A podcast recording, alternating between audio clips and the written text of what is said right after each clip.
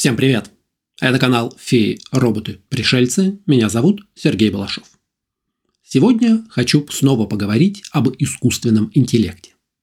В прошлый раз мы размышляли о том, как машины захватывают мир в произведениях научной фантастики.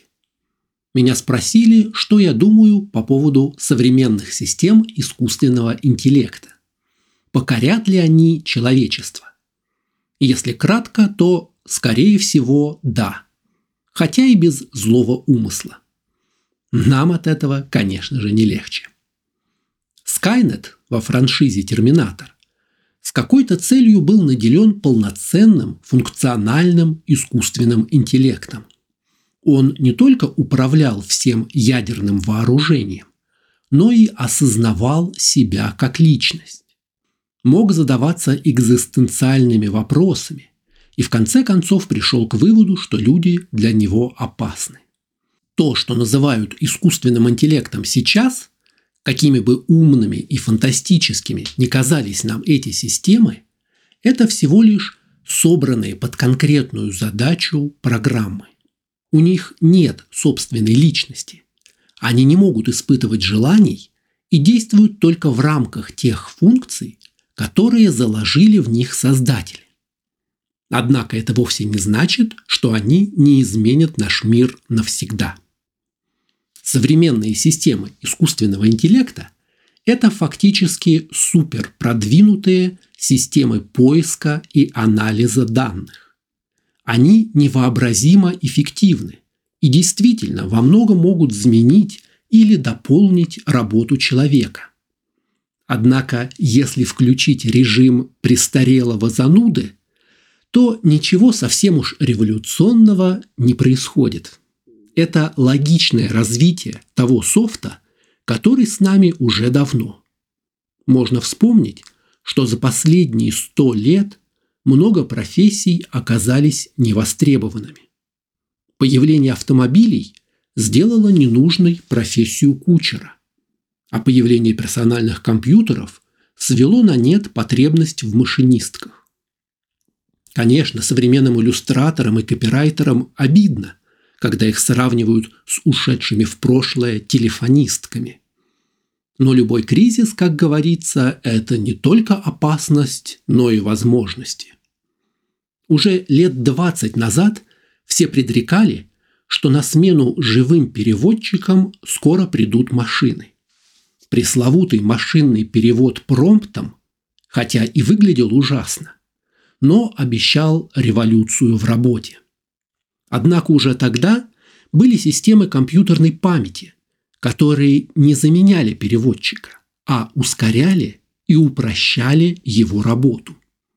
Они позволяли сохранить однотипные блоки слов и предложений, что ускоряло перевод типовых документов, таких как юридические контракты или технические инструкции. Сегодня некоторые цифровые иллюстраторы, вместо того, чтобы требовать запретами джорней, обучают новые модели генеративных сетей на базе своих собственных работ и получают инструмент, который позволяет быстро создавать новые картины, сохраняя при этом авторский стиль. Можно провести аналогии с художниками былых времен, у которых целая школа подмастерьев рисовала картины, а потом мастер вносил финальные штрихи. Еще один пример медицинские анализы. Когда-то давно анализ крови разглядывал лаборант под микроскопом, записывая в блокнот количество эритроцитов в поле зрения. Сегодня эту работу передали системам компьютерного зрения. На очереди анализ рентгеновских снимков. Это не значит, что все рентгенологи скоро останутся без работы. Наоборот, это значит, что эти исследования станут доступнее и быстрее. Потому что уже сейчас в лабораториях столько рентгеновских аппаратов, что на них не хватит людей, даже если все медицинские вузы будут готовить только рентгенологов. Вместо этого черновую работу будет делать аналитическая программа, а человек проверять готовый результат. Не буду спорить, не все так радужно. Как и при любом изменении, есть много косяков и перегибов. Зачастую компании сначала увольняют всех копирайтеров и младших программистов, а потом уже начинают разбираться, как именно можно их заменить при помощи чат GPT.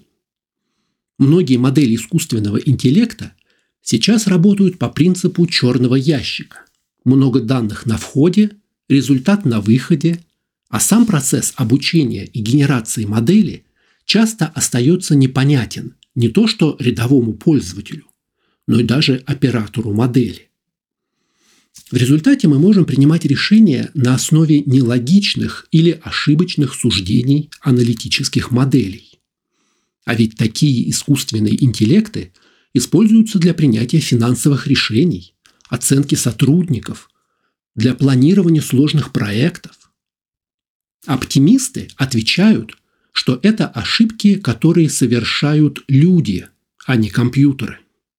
Человеческий разум куда более несовершенен. Однако им мы пользуемся для принятия решений с зари времен. Сто лет назад точно так же многие музыканты протестовали против появления звукозаписи. Утверждали, что бездушные машины-граммофоны заменят живых исполнителей и пугали, что роботы будут читать вашему ребенку сказку на ночь. Как мы видим, все это уже произошло. Но мир не рухнул.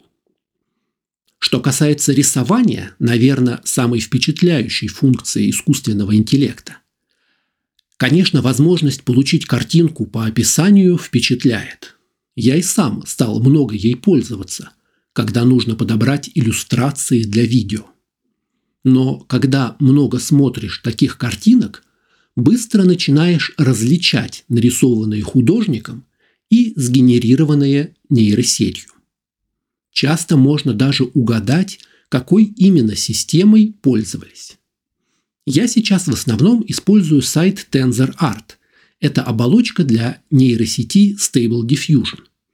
Здесь много пользовательских моделей, заточенных под конкретный стиль или предмет, и, кстати, есть бесплатный тариф примерно на 25 изображений в день. На примере этих картинок видно, что нейросети часто делают избыточную детализацию при малом количестве объектов в рисунке. То есть человек-художник не стал бы так тщательно вырисовывать каждую складку одежды, зато добавил бы объектов на задний план – Впрочем, в генерации графики сейчас такой прогресс, что за три месяца меняется абсолютно все. Сейчас есть два подхода к запросам на изображение. Некоторые пишут развернутое техническое задание с детальным описанием желаемого изображения, иногда с использованием специального синтаксиса, чтобы запрос был похож на строки компьютерного кода хотя невооруженным глазом видно, что половину запроса нейросеть просто игнорирует. Как правило, нейросеть хватает 2-3 ключевых, очень сильных параметра запроса и создает картинку только по ним. Другой подход – это вольное творчество. Ввести максимально абстрактный или размытый запрос и посмотреть, что получится иногда выходит очень необычно. Хотя это не означает, что компьютеры научились творить. Просто чем шире критерии поиска, тем неожиданнее будет результат. Давайте перейдем к чат GPT. Я использую сайт TheBai, китайский проект, который позволяет пользоваться сразу несколькими моделями на выбор. Причем базовой моделью можно вообще генерировать бесплатно – но только на английском и китайском. Давайте попросим написать текст для следующего выпуска подкаста. Расскажи про космических пиратов. Первая реакция, конечно, восторг. Готовые абзацы текста. Но если вчитаться, замечаешь, что модель ведет себя как студент, который не подготовился к экзамену. Льет много воды, постоянно повторяет вопрос, тянет время, но почти никакой конкретики не дает. Научившись работать, можно добиться куда более впечатляющих результатов. Дай план доклада про космических пиратов. Вот это уже больше похоже на дело. Теперь можно вставить запрос каждый из этих пунктов. И в качестве иллюстрации расскажи про космических пиратов у Кира Булычева. Как мы видим, про злодеев из приключений Алисы Селезневой чат GPT вообще ничего не знает. Но признаться в этом не может, и поэтому несет от себятину. Как вывод, не надо бояться искусственного интеллекта. Тем более, что этот термин вообще не относится к современным системам поиска и анализа. Можно смело их использовать и пользоваться веселыми и полезными приложениями, созданными на их основе. У себя в Телеграме я недавно рассказывал, как парадоксально работают системы рекомендаций на Дзен и YouTube. И пришел к выводу, что машины, если и захватят мир, то сделают это случайно. А как вы думаете? Напишите в комментариях.